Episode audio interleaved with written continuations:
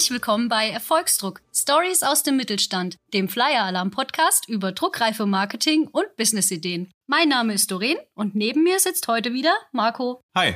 Marco, mal Hand aufs Herz. Bist du schon mal beim Online-Einkauf auf einen Betrüger reingefallen? Ja, ja, obwohl ich mich für leidlich jung halte und ich eigentlich schon fit im Internet bin, bin ich mal auf einer vermeintlichen Schnäppchenseite auf ein super Sonderangebot reingefallen. Ich wollte das neue Heimtrikot meines Herzensvereins kaufen und habe dann auch die 30 Euro überwiesen, was ein immens niedriger Preis war. Aber das Trikot bekommen habe ich nie. Ah, okay. Und um genau sowas zu vermeiden, gibt's nämlich Gütesiegel fürs Online-Shopping, wie zum Beispiel Trusted Shops. Was das aber ist, was es damit auf sich hat und wie ich als Shopbetreiberin oder Betreiber auf so ein Siegel überhaupt komme, das erklärt uns unser Experte, Bastian Kolmsee. Hallo Bastian Kolmsee, schön, dass du da bist. Hm, hallo. Bevor wir anfangen und ich erstmal rausfinden möchte, wer du bist, haben wir eine ganz andere einfache Frage. Hier geht's ja jetzt um Trusted Shops. Das ist dieses kleine gelb-schwarze Logo, das mir immer in jedem zweiten Webshop begegnet. Mhm. Was ist denn das? Trusted Jobs selber, oh, Trusted Jobs existiert schon seit, glaube ich, seitdem es das Internet gibt, so seit circa 20 Jahren. Und wofür stehen wir? Es steht für Vertrauen, dass du in dem Online-Shop, wo du dich gerade als Nutzer bewegst, wirklich vertrauensvoll einkaufen kannst und da verschiedene Services nutzen kannst, wie Feedback-Lösungen oder auch einen Käuferschutz. Also am Ende des Tages heißt es immer, wenn ich das Gütesiegel oder dieses kleine E, wie du es genannt hattest, äh, wenn ich sehe, heißt das, ich kann hier vertrauensvoll und sicher einkaufen. Alles klar, dann wissen wir schon mal ungefähr, wie die Einordnung hier ist. Und was hast du jetzt genau mit Trusted Shops zu tun? Wer bist du? Ja, also erstmal, ich bin Bastian. Ich bin schon seit sehr langem bei Trusted Shops, nämlich seit 2009 und äh, arbeite heute als Chief Product Officer. Also zusammen mit meinen Teams entwickeln und betreuen wir unsere Produkte und Services, angefangen von den Bewertungs- oder Feedback-Lösungen über das Gütesiegel, was man gemeinhin ja, glaube ich, kennt, inklusive einem Käuferschutz, äh, bis hin tatsächlich auch zu Legal Tech Services, die wir anbieten. Und wie bist du zu Trusted Shops gekommen? Das war eine kleine Odyssee, ehrlicherweise. Ich hatte ursprünglich mal äh, Wirtschaftsrecht studiert und äh, habe dann in der Marketingagentur erstmal gearbeitet und bin dann 2009 zu Trusted Shops gekommen, weil im Rahmen der Zertifizierung, die Trusted Shops ja anbietet, ja auch rechtliche Kriterien immer wieder eine Rolle spielen. Verbraucherschutzaspekte etc. etc. Und hatte mich beworben, bin dann abgelehnt worden und hatte mich dann drei, vier Monate später wieder beworben. Und da Trusted Shops auch zu diesem Zeitpunkt im großen Wachstum inbegriffen war, wurde ich dann tatsächlich als Trainee eingestellt und habe dann mehr oder weniger meine Karriere bei Trusted Shops dann dort gestartet. Mit Erfolg offensichtlich. Das müssen andere beurteilen. Vielleicht machen wir, wenn wir eh schon bei der Historie sind, einen ganz kurzen Abriss über die Geschichte von Trusted Shops. Eine, eine Firma wie Trusted Shops, die es seit 20 Jahren gibt, ähm, mhm. die also im Internet agiert und ich meine, weiß jeder, das Internet ist eher ein schnelllebiger Ort. Wie hat denn Trusted Shops angefangen? Wie kam die Idee, die Firma zu gründen? Ja, also dafür muss man wissen, Trusted Shops selber, die Idee stammt noch aus dem letzten Jahrtausend. Und äh, so für die Ü40-Hörer äh, unter uns, die werden noch solche Sachen kennen wie Yahoo oder Alta Vista, also so Suchmaschinen, die man genutzt hatte. Google kannte man noch gar nicht. Und das waren aber so die ersten Ideen zu dem Thema Trusted Shops, die da damals entstanden sind. Da war E-Commerce war wirklich noch ein, ein, Abenteuer. Da hatte man auch eher tatsächlich im Otto-Katalog eingekauft und, und nicht bei About You zum Beispiel. Und dabei ging es grundsätzlich um die Idee, wenn ich online einkaufe, dann kenne ich die Person, bei der ich einkaufe, ja nicht. So, äh, das ist im lokalen Geschäft ja anders. Da weiß ich, wie sieht die Person aus, wie sieht der Laden aus, ist das irgendwie, liegt die Ware vor Ort oder nicht. Und das Ganze war zu dem Zeitpunkt halt noch nicht so, noch nicht so klar, so für die meisten Nutzer im, im, im Internet. Und dabei ging es darum, basierend so ein Stück weit aus dem Versicherungsaspekt nämlich heraus, wenn diese Unsicherheit da ist, kann ich diese Unsicherheit hier reduzieren, indem ich eine Art Versicherung anbiete. Das heißt, ich bestelle was und kann mich absichern und falls irgendwas passieren sollte, bekomme ich von dieser Versicherung das Geld zurück. Das heißt, Trusted Shops ist auch ein Kind einer Versicherung, ehrlicherweise. Das kennen auch die wenigsten. Es gab mal einen Kölner Versicherungskonzern, der mittlerweile insolvent ist, Gerling. Und das war ein Joint Venture zwischen einer Unternehmensberatung und diesem Versicherungskonzern. Und dann wurde 1999 von Uli Hafenbratel und Jean-Marc Noël, den beiden Gründern, Trusted Shops gegründet. Wie gesagt, mit der Idee, diese Unsicherheit im E-Commerce zu reduzieren und Vertrauen zu schaffen, damit die Händler, die im E-Commerce dann wirklich Fuß gefasst haben damals, Flyer Alarm war ja beispielsweise auch einer mit, mit ganz, also relativ früher mit am Start sogar. Und den Verbrauchern, die dort kaufen, da dieses Vertrauen sicherzustellen, damit die Unsicherheit reduziert wird. Und das war so diese Grundidee, die Trusted Shops schon von Anfang an hatte. Und die sich ehrlicherweise auch so die letzten 20, 25 oder 23 Jahre jetzt kontinuierlich durchgezogen hat. Und davon ausgehend hat sich natürlich gewandelt, wie du es gerade gesagt hattest. Also E-Commerce ist kein Abenteuer mehr. Jeder von uns kauft ein, teilweise ja sogar, weiß ich nicht, äh, Lebensmittel, um heute Nachmittag irgendwie Chips zu essen. Aber äh, Grundbedürfnisse und das Vertrauen, das existiert weiterhin. Und das ist wirklich eine Konstante in den letzten Jahren haben sich auch, ähm, was wird ja auch eigentlich auch schon fast Jahrzehnte, ne, haben sich dann auch so, an, so Zahlungsanbieter wie jetzt PayPal oder Klarna mhm. entwickelt und, und ähnliches. Ist dann ein Stück weit Trusted Shops nicht eigentlich überflüssig geworden, dadurch, dass man ja bei so Zahlungsdienstleistern auch einen Käufer- oder Käuferinnenschutz mit dabei hat?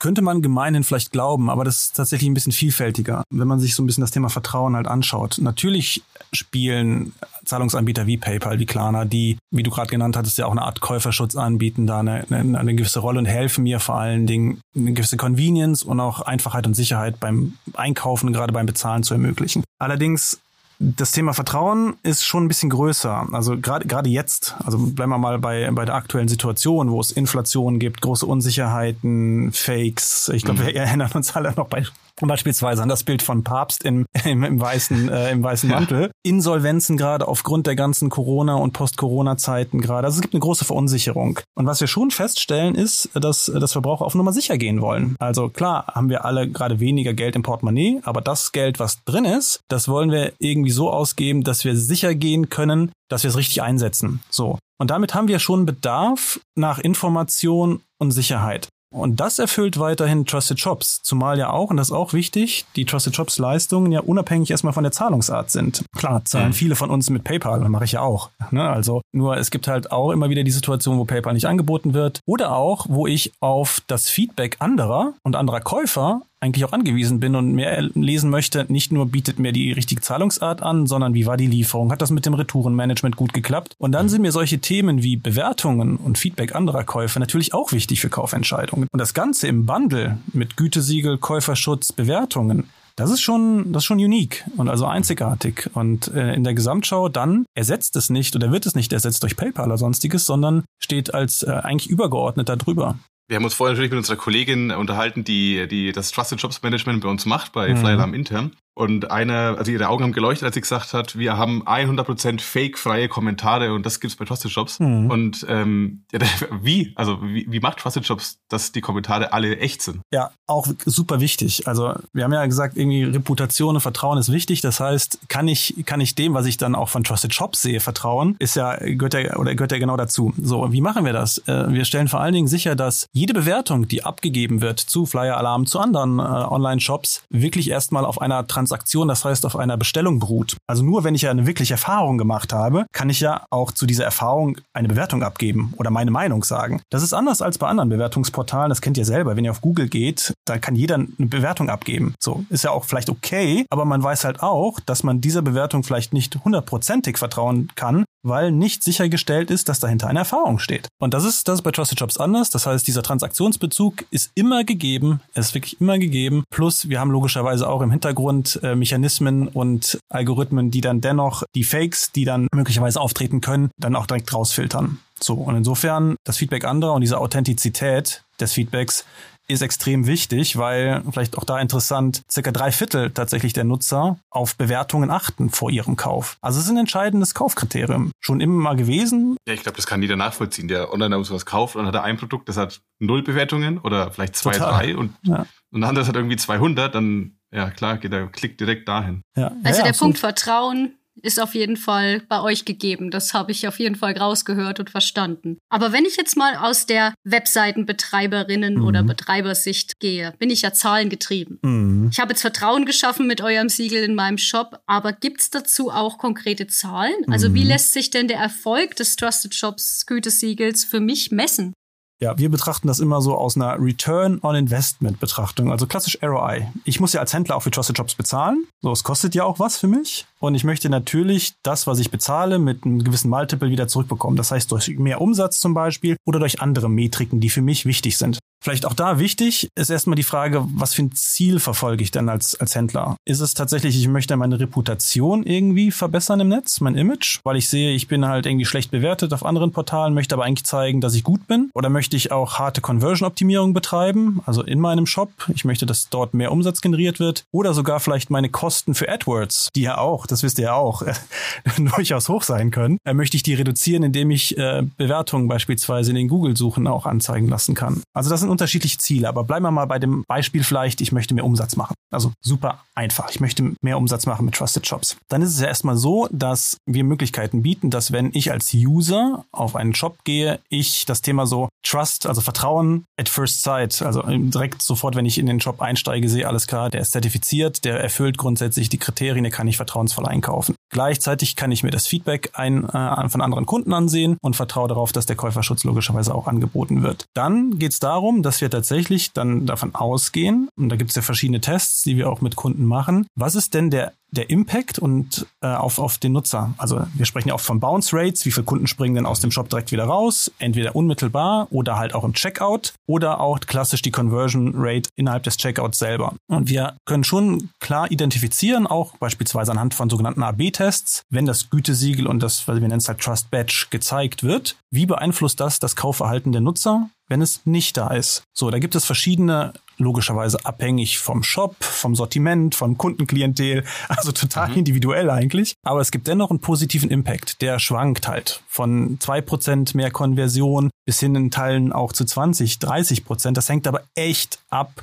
von der Frage, was ist das für ein Kunde? Ist das auch eine bekannte Marke, die, die da schon da ist, die ja ohnehin eine gewisse Reputation ja ohnehin schon mitbringt oder eben nicht. Also da gibt's verschiedene Kalkulatoren, die wir beispielsweise auch anbieten, wo man für sich mal das, das hin und her schieben kann. Am Ende des Tages ist es aber tatsächlich der Live-Test, der dann entscheidend ist. Und da sind wir so konfident, dass wir immer sagen, mit Trusted Shops hat man mehr Umsatz. Sonst, würden, sonst würde man es nicht machen. Aber das ist interessant, diesen Kalkulator, den gibt's ja bei euch auf der Seite sogar, ne? Genau. Wenn jetzt jemand mit dem Gedanken spielt, kann er da mal seine Daten eingeben, richtig? Ja, korrekt, korrekt. Also deswegen, auch das ist beispielhalber, das ist auch immer wichtig. Deswegen sagte ich immer, das ist eine, eine Orientierung. Am Ende des Tages ist entscheidend, was in meinem persönlichen Job wirklich passiert, weil, wie gesagt, wenn ich eine Kundenklientel habe, wo 80, 90 Prozent eigentlich Bestandskunden immer da sind, die schon zehnmal mit mir interagiert haben, die wissen, dass alles gut funktioniert, dann ist die äh, Steigerung der Conversion natürlich eine andere, als wenn ich einen hohen Anteil an Neukunden habe. Ne?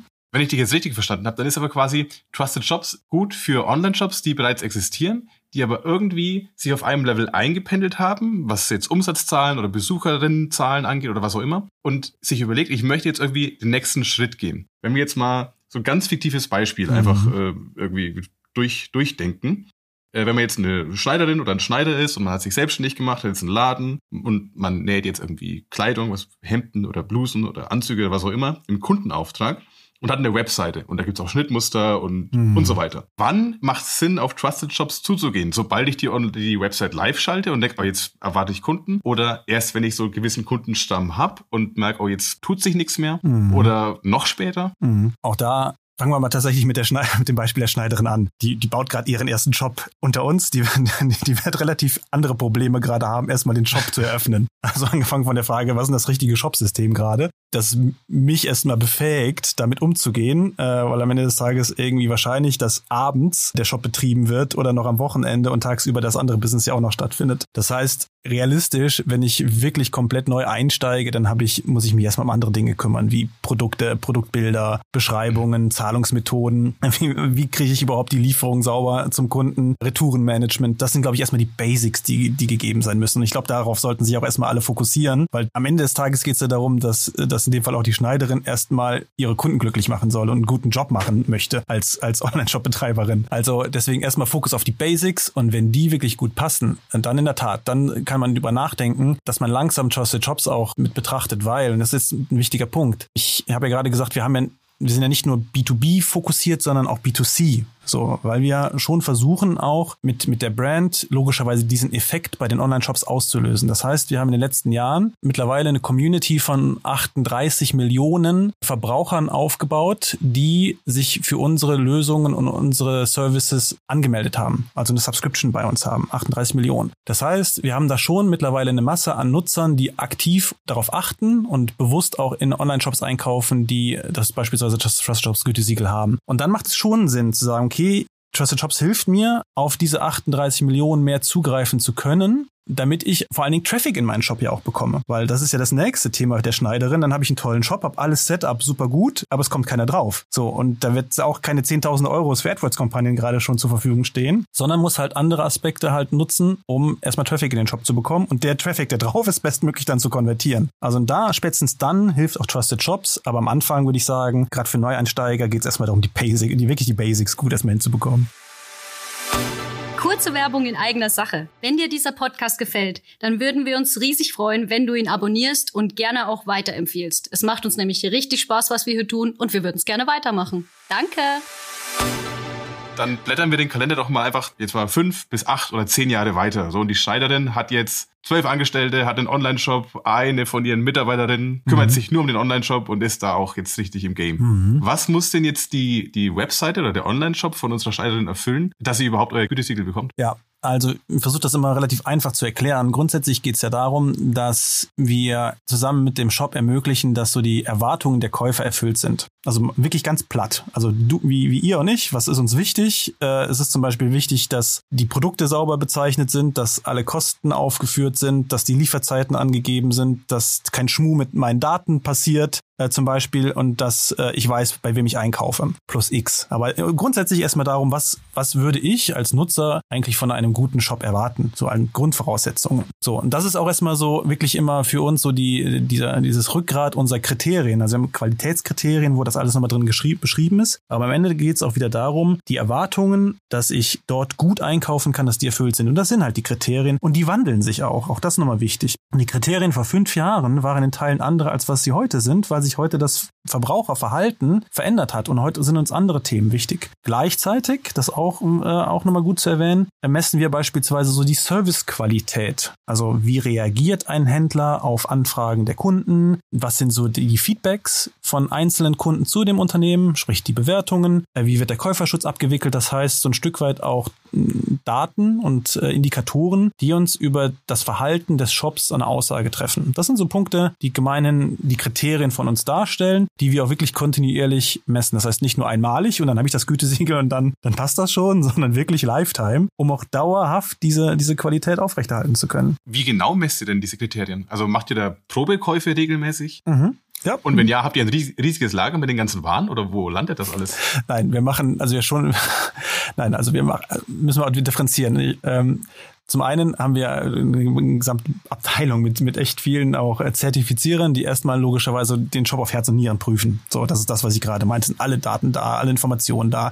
Kostentransparenz etc. etc. So, dann haben wir eine Masse an Verbrauchern, die logischerweise uns das Feedback ja geben, hat alles gut funktioniert, sind die, wird die Lieferzeit eingehalten, äh, wie äh, habe ich das Produkt richtig bekommen? Und das ergibt sich aus den ganzen Bewertungen. Wir bekommen ja Millionen an Bewertungen immer und daraus lesen wir dann heraus ab, wie tatsächlich das Verhalten und die, die Lieferversprechen beispielsweise eingehalten worden oder nicht. Und diese Daten stellen wir wiederum dann dem Händler zur Verfügung, weil wir wollen ja natürlich da eine Kooperation haben. Wir wollen ja nicht nur mit dem erhobenen Zeigefinger dann durch die Gegend gehen, sondern ja diese Information auch weitergeben, damit der Händler sich verbessert. Aber das ist für uns dann so die, die Masse an Nutzern, die dahinter steht, das befähigt uns dann, weil wir es aggregieren, eine gute Einschätzung treffen zu können, werden die Kriterien halt dauerhaft eingehalten.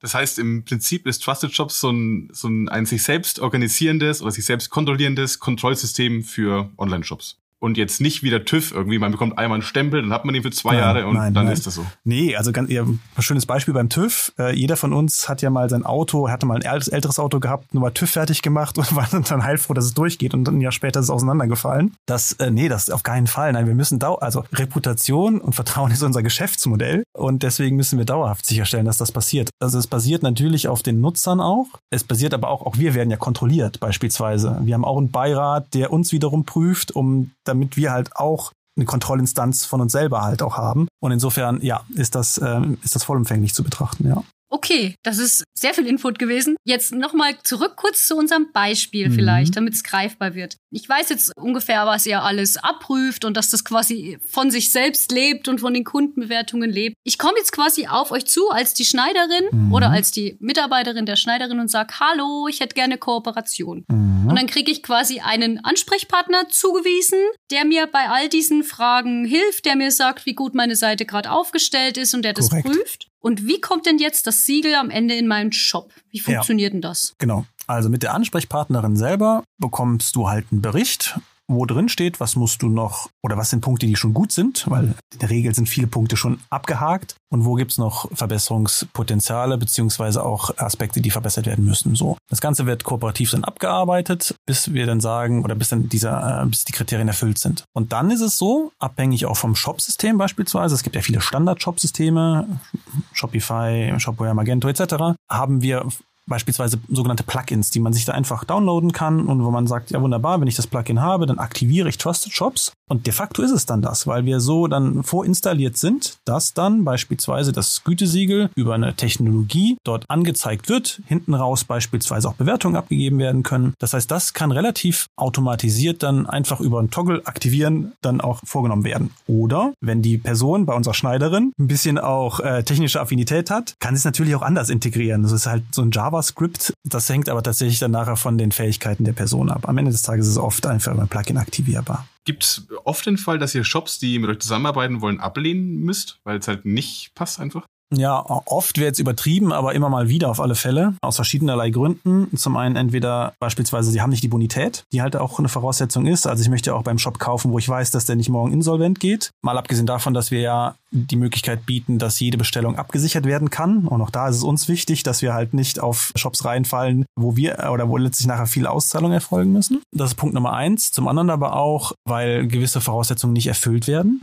Ganz schlicht, auch schon von Anfang an wo wir merken, oder wir kommen gar nicht zusammen, weil, keine Ahnung, Datenschutz, der Shop kommt aus USA, wo wir wissen, dass das Datenschutzthema vielleicht nicht ganz so gehandhabt wird wie in Europa. Oder aber auch, die äh, ein Sortiment haben, wo wir sagen, das, das wollen wir einfach nicht. Also angefangen von Waffen über irgendwelche pornografischen Inhalte oder, oder, oder, die halt nichts mit der Marke Trusted Jobs zu tun haben sollen. Also das gibt's immer mal wieder. Auch gerade im, im, im Bereich des, des Sales auch bei uns, klar. Okay, aber unsere Schneiderin in unserem Beispiel, die hat jetzt natürlich die Zertifizierung von euch bekommen bekommen, weil die sehr seriös ist und einen sehr professionellen Job macht. Und welche Aufwände entstehen denn dann jetzt für Sie nach der Zertifizierung? Also wie ist die Zusammenarbeit mhm. mit euch? Was muss ich jetzt als die Shopbetreiberin oder Mitarbeiterin tun, um regelmäßig mit Trusted Jobs zu agieren? Grundsätzlich ist es erstmal so, dass wir uns als SaaS-Lösung, also als Software erstmal verstehen. Das heißt, wenn es erstmal drin ist dann äh, und, in, und aktiviert wurde, dann läuft die Software erstmal so. Was passiert denn dann? Das heißt beispielsweise, wenn du auch unsere Bewertungssystem nutzen möchtest, weil du diese Feedback der anderen Käufer anzeigen möchtest, dann solltest du beispielsweise als Schneiderin auf das Feedback, was gegeben wird, reagieren. Bei positiven freut man sich natürlich, wunderbar, ich habe jetzt das Muster bekommen, super, sieht toll aus. Aber sind wir ehrlich, ist ja nicht immer alles, was gut läuft. Es gibt auch manchmal negatives Feedback und auch da sollte ich logischerweise drauf dann äh, reagieren, damit ich das beispielsweise gut, äh, gut auch darstellen kann außen, dass mir das Feedback und vielleicht kritisches Feedback auch wichtig ist. So, Bewertungsmanagement ist ein Thema. Das zweite Thema ist, was auch dann kommen kann und mit Sicherheit auch kommen wird immer mal wieder, wenn tatsächlich was bei einer Bestellung mal schiefgegangen ist, melden sich dann die Kunden über den Käuferschutz halt auch bei dieser Schneiderin. Sagen hier, da ist irgendwas, ich möchte eigentlich mein Geld zurück. In der Regel ist es ohnehin so, dass das ja ohne den, mit den beiden sowieso schon passiert. Also der Käuferschutz ist ja immer nur das, das doppelte Netz, wenn wir ehrlich sind, weil die meisten mhm. anderen Sachen passieren ja im 1 zu 1 Kontakt. Und mit dem doppelten Netz, falls da mal was schiefgehen sollte, ja klar, dann muss halt über den Käuferschutz auch reagiert werden von der Händlerin. Und dann, vielleicht letzter Punkt, aber das hängt tatsächlich davon ab, abhängig von diesen Indikatoren, die ich gerade meinte, kann es halt sein, dass leichte Adaptionen immer mal wieder vorgenommen werden müssen. Aber am Ende des Tages hält sich das, muss ich sagen, wirklich in Grenzen. Und da überwiegen, glaube ich, sehr klar die Vorteile als die Aufwände meine, meine ganz praktische Frage, wenn ich jetzt zum Beispiel hier wieder unsere Schneiderin, jetzt hat irgendjemand einen Anzug bestellt und der braucht den aber in einer Woche, weil ist Hochzeit oder was auch immer. Mhm. Und dann als Schneiderin liefere ich das, ich beeile mich mega, Anzug ist fertig, ich verpacke ihn und schicke ihn per Express zu dem Kunden raus. Mhm. Jetzt hat die Post aber einen Streik oder was auch immer, das Paket steckt irgendwo fest mhm. und das, das kommt so spät an. Kann man ja verstehen, dass man dann als Käufer in dem Fall frustriert ist mhm. und vielleicht in einer Übersprungshandlung eine negative Bewertung abgibt für diesen Shop, obwohl man da ja als Schneiderin gar nichts dafür kann. Wie kann man damit so sowas umgehen? Ja, aber super, super gutes Beispiel, weil total praxisrelevant. Ja, also da muss man wissen, grundsätzlich als Händler oder als Schneiderin in dem Fall, bin ich verantwortlich, dass der Anzug in dem Fall pünktlich beim Kunden ankommt. Ob ich das will oder nicht und ob ich das gut finde oder nicht. Aus Sicht der Schneiderin ist das natürlich total blödsinnig, aber das ist, aber de facto ist es so. Also ich bin als, als Händler oder als Schneiderin verantwortlich, dass ich dann mein Lieferversprechen einhalte. Und dann kann ich mir aussuchen, mit welchem Dienstleister ich arbeite, ob ich mit Hermes, DPD oder DHL oder so arbeite. Und dann bin ich leider gekniffen, wenn mein Dienstleister, den ich ausgewählt habe, hat nicht liefert. Das heißt, grundsätzlich habe ich da schon die Verantwortung. Wenn dann jetzt in dem, in dem konkreten Beispiel die schlechte Bewertung abgegeben wird, weil ich